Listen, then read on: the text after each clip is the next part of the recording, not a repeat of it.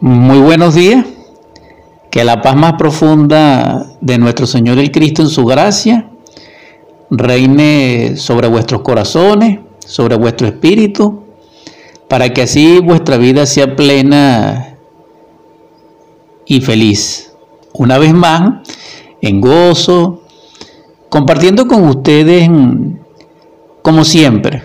Ciertamente hemos en forma sostenida compartido con ustedes la esencia pura, el potencial luminoso de la sabiduría arcaica. Arcaica porque está fuera del tiempo y en el sentido aeónico de las grandes concentraciones de lo que es oculto para nuestra vista, pero que en Dios es manifiesto, es visible. Eso es la sabiduría arcaica. Porque está fuera del tiempo, pero sin embargo para nosotros es inconmensurable e inmedible. Porque, repito, eones tras eones, la expresión divina de Dios, que es sabia, se expresa. Y quien entiende esa manifestación es sabio y es copartícipe de esa sabiduría. Entendiendo así entonces que la sabiduría es la manifestación de Dios en la vida que Él emana de sí mismo para que se concrete y se cristalice y se manifiesta. Entonces, quien es partícipe de la sabiduría, es profundamente religioso porque comprende la divinidad de Dios o la deidad de Dios en su manifestación, en su creación, y no solamente eso, sino que soporta esa carga o ese poder creador. Y esa vivencia es el religare, es decir, la religión.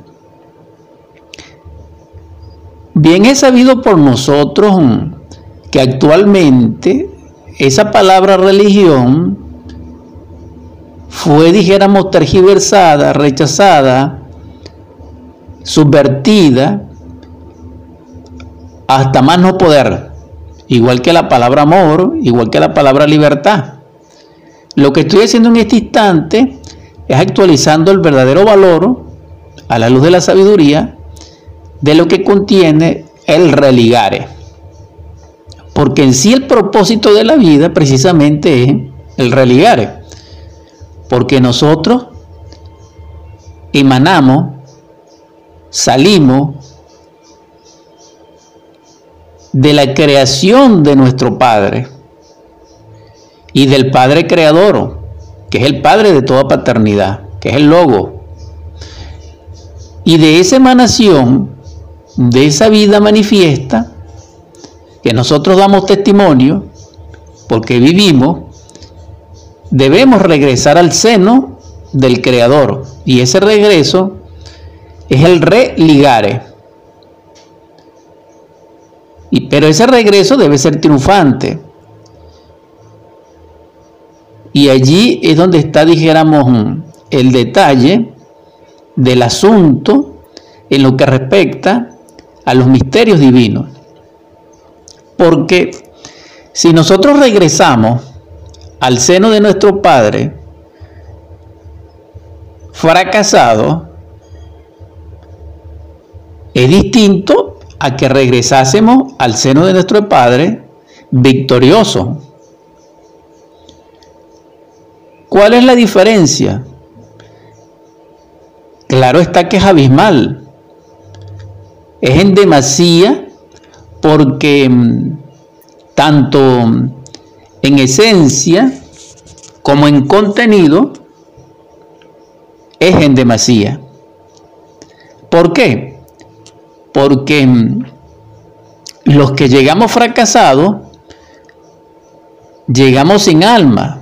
Es decir, no pudimos cristalizar el alma no pudimos crearla dentro de nosotros, no pudimos poseerla Y como no lo hicimos, tampoco fuimos capaces de cristalizar el espíritu.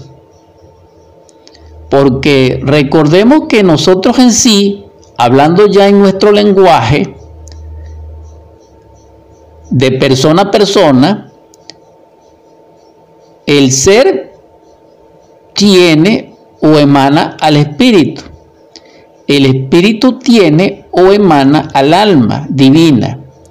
El alma divina tiene o emana al alma humana. Y el alma humana tiene o emana a las esencias humanas.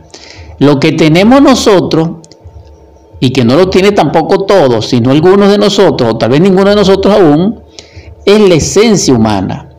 Y digo así porque ciertamente en nombre de la verdad nuestra esencia humana está dormida, aletargada, inconsciente, en estado de sopor por el ego, por el yo, por el anticristo, por la ciencia materialista, por la tecnología, por el falso profeta, por los sistemas, etcétera, etcétera, etcétera. Entonces, aclaro y doy conclusión al respecto. Una persona no tiene alma, el alma tiene la persona cuando el alma es hijo de un ser autorrealizado. Esto es muy difícil de entenderlo y ciertamente de explicarlo, pero así es. No puede ser posible que un cuerpo tenga alma. No. Porque esto es semejante a decir que un vehículo, que un automóvil, tiene propietario. No. El propietario tiene automóvil porque el propietario tiene la llave del automóvil y conduce el automóvil. Más o menos así es el asunto. Vuelvo a repetir, nosotros como cuerpo, como personalidad, en su multiplicidad, aunque sea, o como quiera que sea, somos el vehículo de un alma o de una esencia humana. Y eso está clarito. Es decir, que el que debe poseer es el alma, no el cuerpo. Pero en el estado en que nosotros estamos, ni siquiera eso es posible. Porque ni siquiera nuestro cuerpo nos pertenece. Porque escrito está en varias expresiones, en diversidad de versos, tanto en el Antiguo Testamento como en el Nuevo, que el hombre está en este instante y tal vez en el otro instante no esté porque Él no tiene señorío de su vida. Cuando Jesús el Cristo dice en el Nuevo Testamento, mi tiempo, mi hora no ha llegado, pero la vida de ustedes está presta. Es decir, que cualquier instante nos las quitan. Entonces, si nosotros podemos perder la vida física, entonces consideramos que nada somos aún.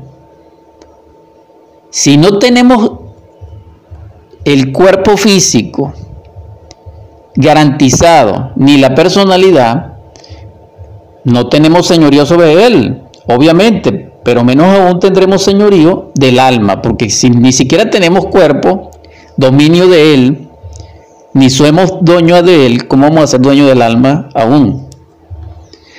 Esto de por sí es muy interesante y muy profundo, pero lo que quiero expresar en forma inmediata es de que ciertamente el hijo fracasado es aquel que regresa al seno de su padre sin alma.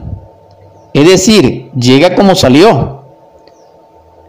Llega sin estar consciente de la vida que vivió. Y no está consciente de ella porque no la cristalizó porque no aprendió ni porque tiene la riqueza que surge de ella cuando es cristalizada y que se llama precisamente alma. En sus primeros estadios, alma humana y en estadios superiores, alma divina. Porque recuerden que ciertamente el espíritu tiene dos almas, una femenina o budi y una masculina que es el manas. En otras palabras, el espíritu universal de la vida tiene un alma divina y un alma humana. ¿Qué es lo que se encarna en un cuerpo físico? La esencia que emana del alma humana. Ahora bien, no todos nosotros tenemos alma humana. Sí tenemos esencia, aunque lamentablemente en este instante esté aletargada por el ego, acondicionada por el yo, todos la tenemos.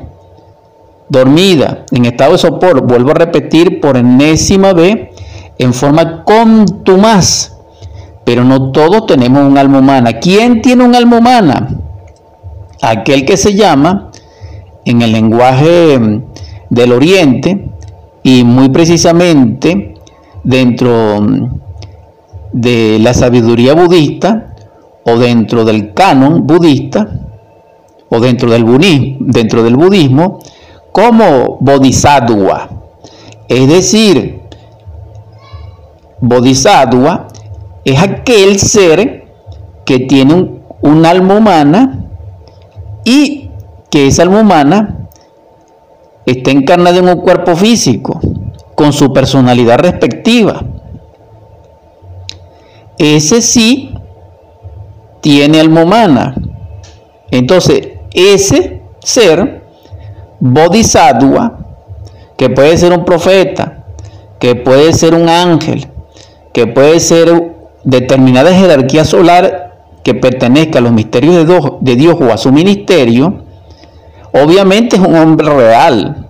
Entonces, el hombre real es el que se religa en forma victoriosa en cierta escala y en cierto nivel al Padre eterno cósmico común o al Padre de toda paternidad, aunque primeramente el nivel es el Padre.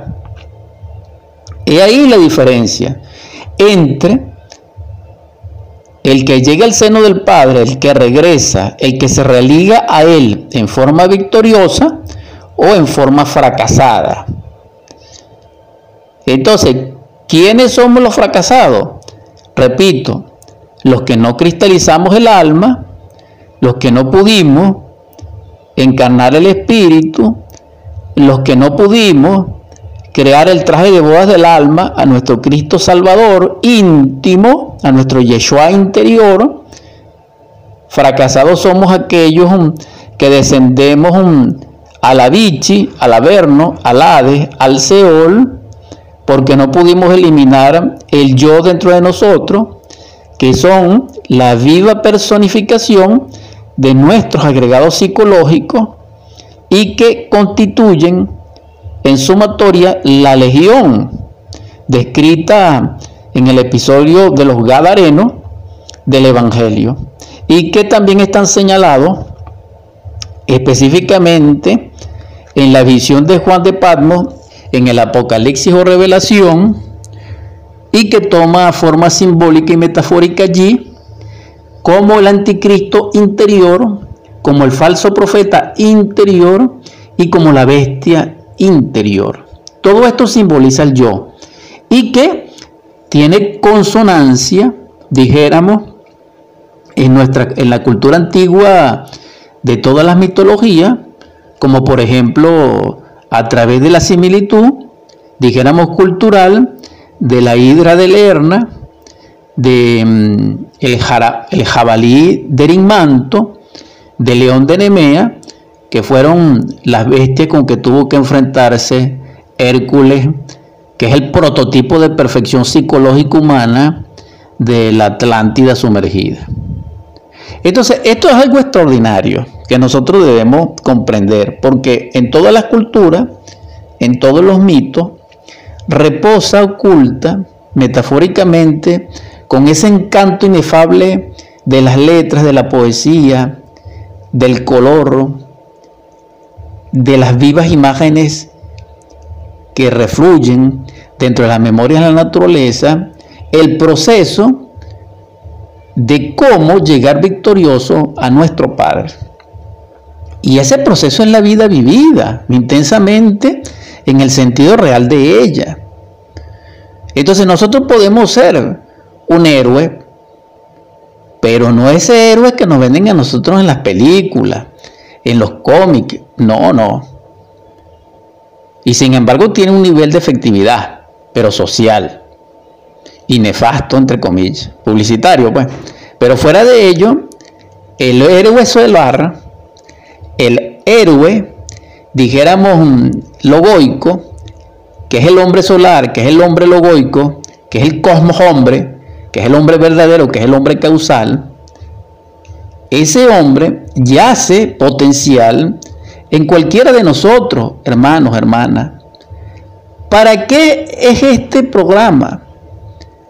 Para exaltar ese punto y exhortarles, llamarles a que ustedes puedan convertirse en hombres verdaderos, en cosmos hombres, en hombres solares, en hombres logoicos. Pero para ello necesitan cristalizar su alma y eso lo pueden hacer es ustedes o en otras palabras cada quien. Esto no puede ser transferido, hermanos, hermanas. Esto no puede ser decretado. Esto no es producto de creencia. Esto no es producto del tiempo. Esto no es resultado de las leyes evolutivas o involutivas. No. La victoria, el hijo victorioso que regresa al seno de su padre, que cumple el religare no llega desnudo. Los fracasados sí llegamos desnudos, es decir, llegamos inocentes, llegamos como la esencia elemental aquella que resplandeció en el Edén perdido, que está perdido porque nosotros estamos perdidos, pero que realmente no está perdido porque el Edén está actual y palpitante en la cuarta dimensión de la naturaleza del planeta Tierra y que tuvo como escenario específico, dijéramos histórico, como anal o analogía del tiempo, dijéramos mm, la Lemuria, el continente sumergido Lemur, que resplandeció y se destacó en la tercera raza raíz de este periodo terrestre. Entonces vemos que en ese Edén nosotros éramos inocentes. Es decir, nos desenvolvíamos sin saber el bien y el mal, sin identificarnos en el extremo del bien o del mal. No sino que éramos lo que éramos, simples elementales de Dios. Cuando decimos elementales estamos hablando de esencia monádica, o en otras palabras, de un espíritu totalmente simple, no autorrealizado, no consciente de su propia naturaleza y que emana de sí mismo una vida como alma para que experimente lo que es la conciencia y la eleve a él. Eso es distinto, hermano. Y ese es nuestro propósito y nuestra función. Y ese es el planteamiento de esta enseñanza que compartimos con ustedes en este programa, superando nuestros límites, y en esta edición 229. Y que tiene como fundamento la sabiduría de todos los tiempos. O la divina Sofía, que resplandece en el seno del Padre y que es la expresión creadora de Él. Entonces, ¿podemos llegar victoriosos a nuestro Padre? ¿Religarnos? Sí, pero necesitamos trabajar con la ciencia pura en sus principios, emanado por el Cristo Jesús en su palabra, cuando nos dice, niégate a ti mismo, toma tu cruz y sígueme, que es lo mismo en esencia y en fenomenología, que nos enseña el quinto ángel apocalíptico, que es testigo fiel del Cristo apocalíptico, cuando dice, desintegra el yo psicológico, muere en ti mismo, nace en el ser y sacrifícate por la humanidad. Entonces vemos los mismos tres principios. Entonces, estos principios son autorrealizadores, autoperfeccionadores y nos llevan a la autorrealización íntima del ser. Es decir, es la clavícula, la formulación que nos permite el perfeccionamiento para llegar a nuestro Padre victorioso, como un hijo amado. Esto es distinto, hermano. Hermanas, ¿por qué? Porque en el sendero de la perfección, de la purificación, del adectado, o de la autorización íntima del ser, o de la conquista del reino de Dios, o del magirreino, hay niveles de niveles. Eso ya lo sabemos, eso lo hemos compartido muchas veces. Y en síntesis, cualquiera que sea el nivel, comienza con el hombre, que internamente es el ángel. Entonces ya allí se ha cristalizado alma, entonces ya es un hijo, no una criatura.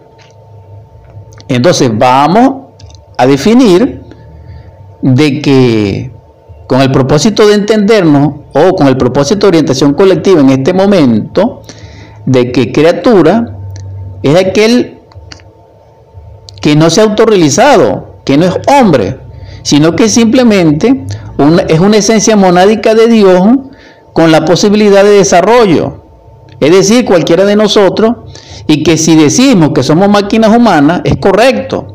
Y que si afirmamos que decimos animales intelectuales, racionales, mamíferos, es correcto.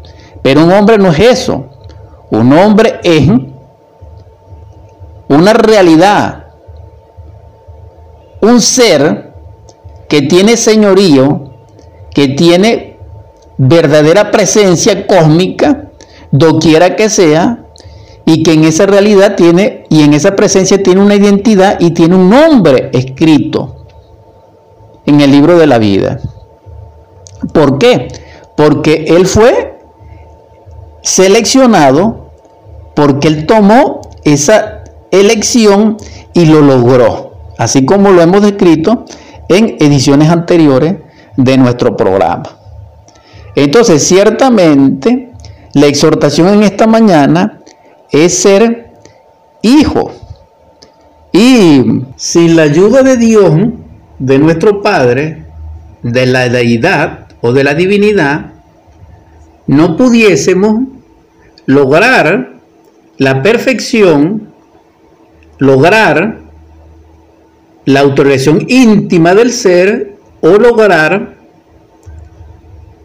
dentro de nosotros crear el templo la Jerusalén celestial interior.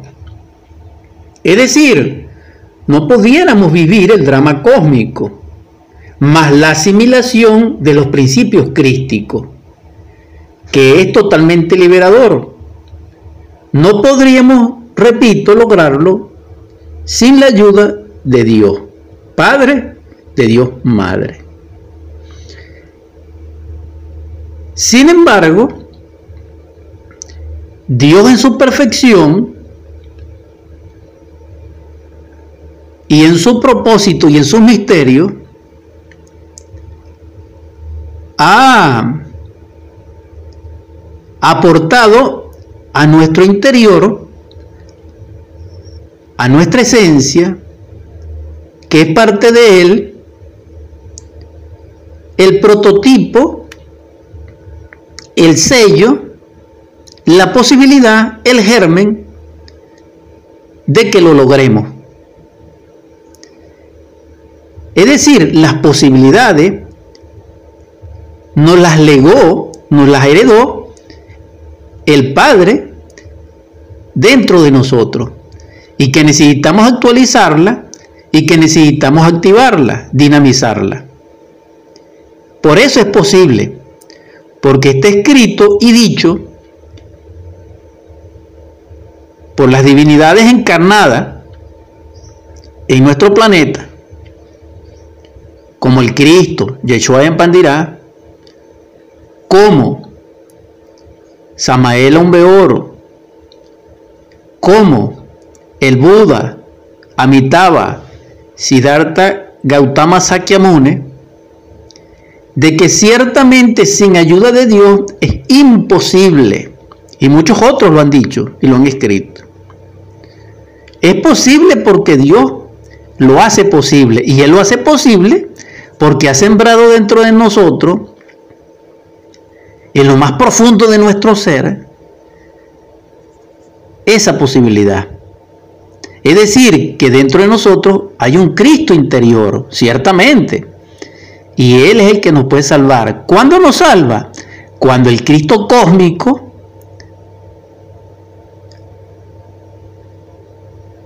en comunión con Él lo impulsa para que así sea. Y ese impulso llega a nosotros porque Él se va decantando de esfera en esfera. Él va emanando de esfera en esfera hasta que llegue a nuestro entendimiento, nuestro pensamiento, nuestro ideal, a nuestra emoción, a nuestra conciencia y se expresa como un no sé qué, como una aspiración, como un anhelo, como una inquietud. Y allí comienza el camino que ha de llevarnos a la perfección, el sendero que, que ha de llevarnos al Gólgota de las grandes iniciaciones para encarnar a nuestro Cristo interno. Es decir, cuando surge ese impulso, estamos llamados, exhortados en Dios, a través del Espíritu, para ser su hijo. Porque ciertamente, por respeto, todos somos hijos de Dios. Pero cuando no hay forma física, cuando no hay personalidad, es decir, cuando se ha disuelto el universo en un día cósmico de expresión, como lo llaman allá en el Asia, cuando se disuelve Mahambatara, con todos sus procesos vitales, entonces se produce la noche cósmica o el reposo de Dios y en ese reposo somos hijos de Él. Y dentro de esa diversidad de hijos encontramos al hijo fracasado, que era la criatura, y vemos el Hijo amado y vemos el Hijo. Entonces, no es que hay discriminación, no, sino que cada quien em, en su devenir y en su vida rechazó o no la autorización íntima del ser. Porque aquí sí hay libre arbitrio, libre albedrío o ser o no ser, en otras palabras. Ahora bien, la esencia de todo esto está en el amor. Quien ama a Dios dentro de sí y fuera de sí, en el todo y en la nada, con toda su fuerza, con todo lo que es, con toda la parte de lo que es, repito, con todo lo que es, él logra trascender el estado de sueño, la resistencia que produce la naturaleza, el universo y el cosmos, como contratransferencia, como obstáculo, como ilusión, y lo logra. Esto implica grandes trabajos, esto implica superesfuerzo. Esto implica dedicar la vida y perderla por el Cristo. Eso sería la senda de la rectitud, de la santidad. La senda de los apóstoles. Pero para lograr ello necesitamos amar a Dios sobre todas las cosas. Es decir, queda claro que no aspiraríamos a ser por ser un maestro, por ser un ángel, por ser un querubín, por ser un dharmakaya, por ser un poderoso logo, por ser un, un inmortal, por ser eh, un Cristo viviente. No, sino que lo haríamos porque el ser lo hace dentro de nosotros por amor. Cuando surge este estadio de amar en el amor, entonces comienza la vida. Comienza, dijéramos, el tránsito, el viaje que nos lleva a las grandes realizaciones. Y entonces allí contemplaremos la misericordia de Dios que está sobre todo y sobre todos. Y comprenderemos que no existe ni el mal ni el bien, que no existe la ignorancia y el saber, que no existe, dijéramos, el oprobio y el libertinaje, ni la alegría ni la tristeza, sino que en nuestra conciencia lúcida, plena, iluminada, comprendemos que son fases y fluctuaciones del proceso de perfeccionamiento. Entonces estaríamos más allá del bien y del mal. Estaríamos en el centro. Estaríamos en el núcleo. Estaríamos como observadores, como protagonistas, como testigos. Entonces no nos identificaríamos ni con la alegría, ni con la tristeza.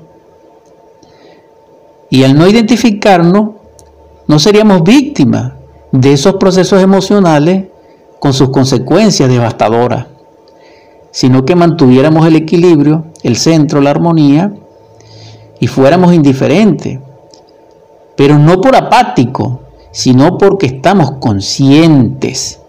Y en la conciencia solamente se ama en forma pura, y eso es todo. El amor ese, ese amor crístico, es el amor que nos ha de conducir a través de las tinieblas del dolor del error y del karma del mundo o del destino del mundo y que emana de las entrañas vivientes de Dios a través del Cristo y nos va iluminando hasta que nos conduce a la luz de la luz, de allí donde la luz se encuentra, y en esa morada de luz, que es la morada de Dios, somos copartícipes de Él. Pero para llegar a ese nivel se necesita morir en el yo. Porque una cosa es experimentar la verdad, que es experimentar a Dios, a cristalizar dentro de nosotros la verdad, ser la verdad y vivir en Dios. Eso es distinto, pero para eso se necesita morir en el yo, morir en la personalidad, morir en el cuerpo. Para eso es la iniciación. Es decir, la transmutación del plomo en oro.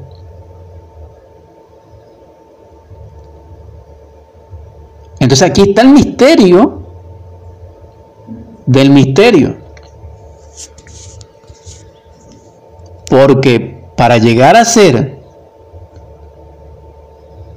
necesitamos trascender el estado en que nos encontramos. Es decir, dejar de ser lo que somos para ser en una escala superior vertical lo que realmente somos, pero que ignoramos que somos.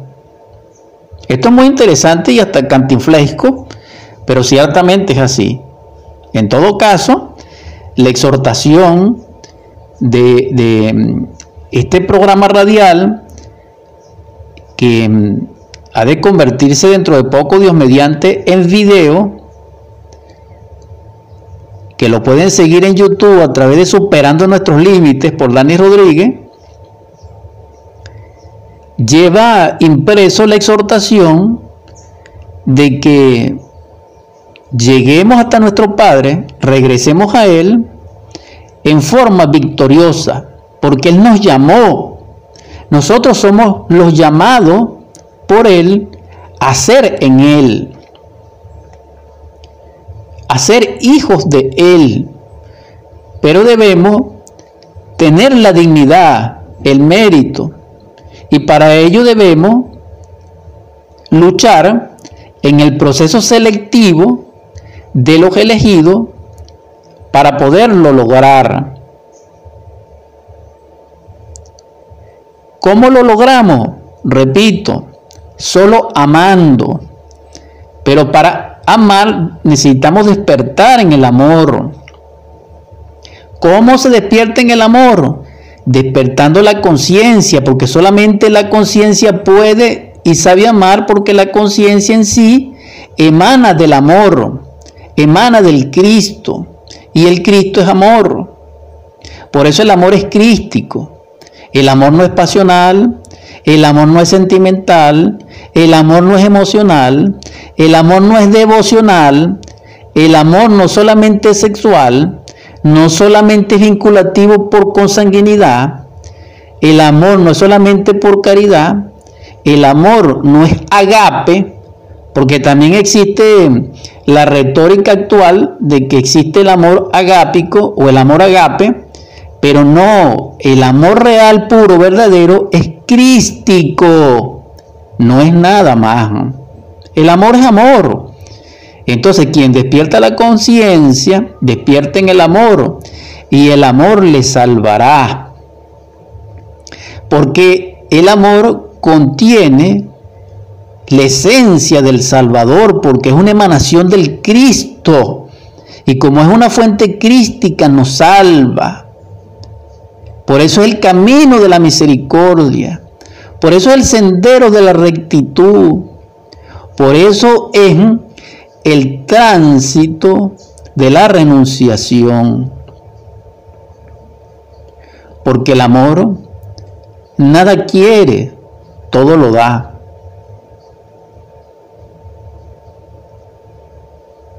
Ese es el amor.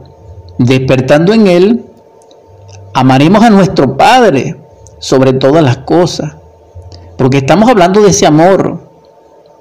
Ah, que necesitamos del amor sexual, de un matrimonio, de una boda, de una transmutación alquímica, metálica, del agua en vino o del agua en fuego, para cristalizar el traje de bodas del alma y encarnar a Dios dentro de nosotros a través de la parte del ser, ciertamente es así.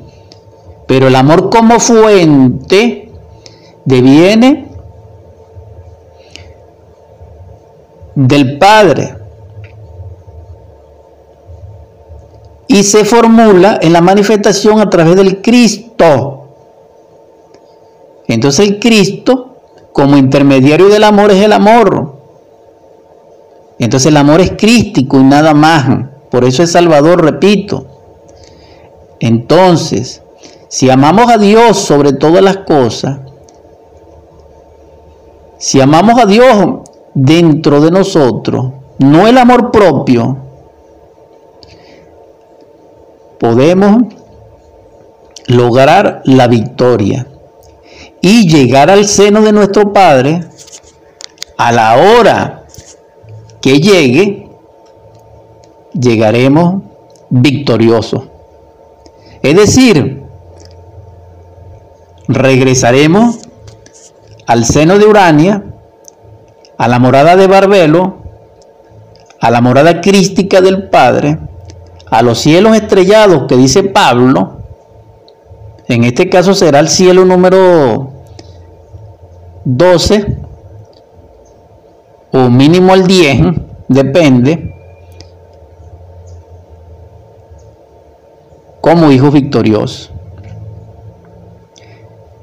Si fracasamos, también llegamos al seno del Padre, pero desnudo, sin corona, sin sabiduría, sin vestidura, sin espada, sin luz, o sea, sin resplandor, sin identidad. Fracasado totalmente. ¿Cómo salimos? Como una chispa divina. Pero quien regresa al seno del Padre victorioso, puede regresar como un sol. Pero como en estos soles hay gloria de brillo, como lo dice Pablo, entonces hay soles de soles. Entonces hay seres de seres. Y esa escala es infinita.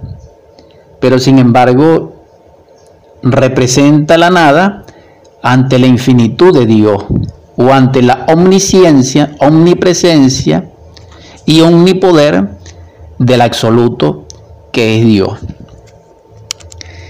Entonces, ese es el propósito de la vida, hermanos, hermanas. Y dentro de la vida, como propósito, necesitamos elegir el ser o no ser. Si hemos escuchado esta plática, sabemos que elegiremos solo cuando el impulso de nuestro ser llega a nosotros a través de una inquietud, a través de una aspiración, a través de un no sé qué que todos hemos sentido. Y si le damos seguimiento, curso, respuesta a eso que llega a nosotros del ser, lo lograremos. Aunque el tiempo no tiene nada que ver con esto, porque este trabajo es atemporal, implica la vida entera, con todas las existencias necesarias, aclarando que esto se puede lograr, cierto nivel de perfeccionamiento se puede lograr en una existencia. Es decir, en el adectado podemos ser hijos cuando logramos el estado de hombre. Y el estado de hombre, que internamente es un ángel, se puede lograr en una existencia. A través mínimo de 30 años continuos de trabajo sobre sí mismo, especialmente el de la castidad científica o el trabajo transmutador del agua en vino. Y amando a la humanidad doliente a través de la caridad, del servicio. Entonces vemos que sí se puede lograr el estado de hombre, pero la perfección se logra en, en etapas progresivas que solamente están en manos y en la didáctica del Padre, porque sin Él no es posible, ya lo hemos dicho. Hágase la voluntad del Padre, mas no la nuestra porque el Hijo es la gracia del Padre. El Hijo es sostenido por el Padre. Debemos comprender esto, hermanos, hermanas. Se ha agotado el tiempo. Hemos terminado una transmisión más de superando nuestros límites. Vamos a convertir esta junta gerciana en oratorio, en el nombre del Cristo, por la caridad universal y de acuerdo a la ley, a ti, Logos Divino, que eres nuestro Salvador, que eres nuestro Redentor, que eres nuestro Liberador, que eres el amor en carne y sangre Te ruego y te suplico. Doquiera hay un enfermo en un lecho de dolor, de llanto, de ayes. Te ruego que derrame sobre él tu espíritu de sanación y de vida para tu gloria, Señor. Te suplico que en los hogares donde reine el hambre, la miseria, la desolación, la carestía, derrame sobre ellos, Señor, el espíritu de abundancia, de prosperidad y de riqueza para tu gloria, Señor.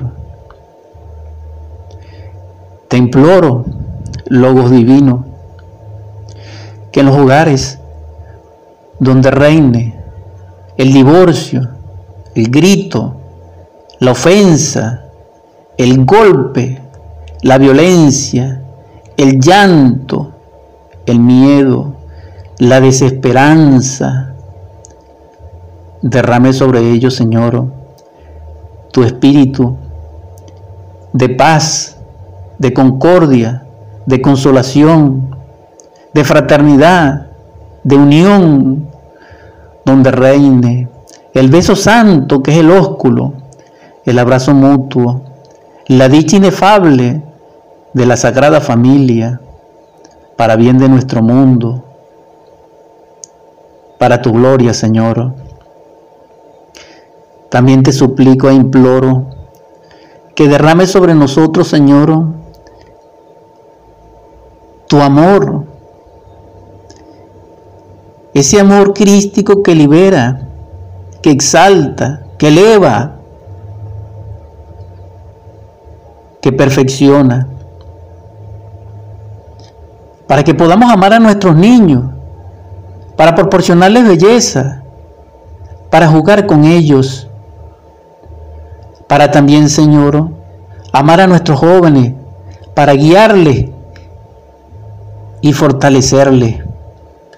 Para también, Señor, con ese amor, aquellos que puedan crear dentro de sí el traje de bodas del alma en el tálamo nupcial, para tu gloria también, Señor.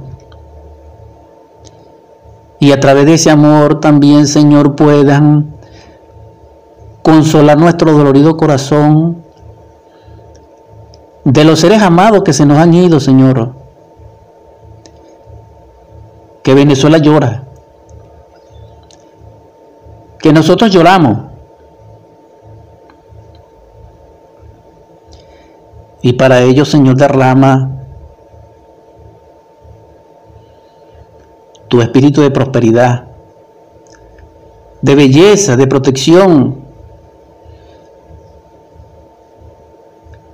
Por último, te pido, Señor, que realices en nosotros el milagro de hacernos humanos y para nuestros príncipes, Señor, en bien de la humanidad doliente que es la huérfana. Llena sus corazones de paz, de amor y de sabiduría. Amén, amén, amén.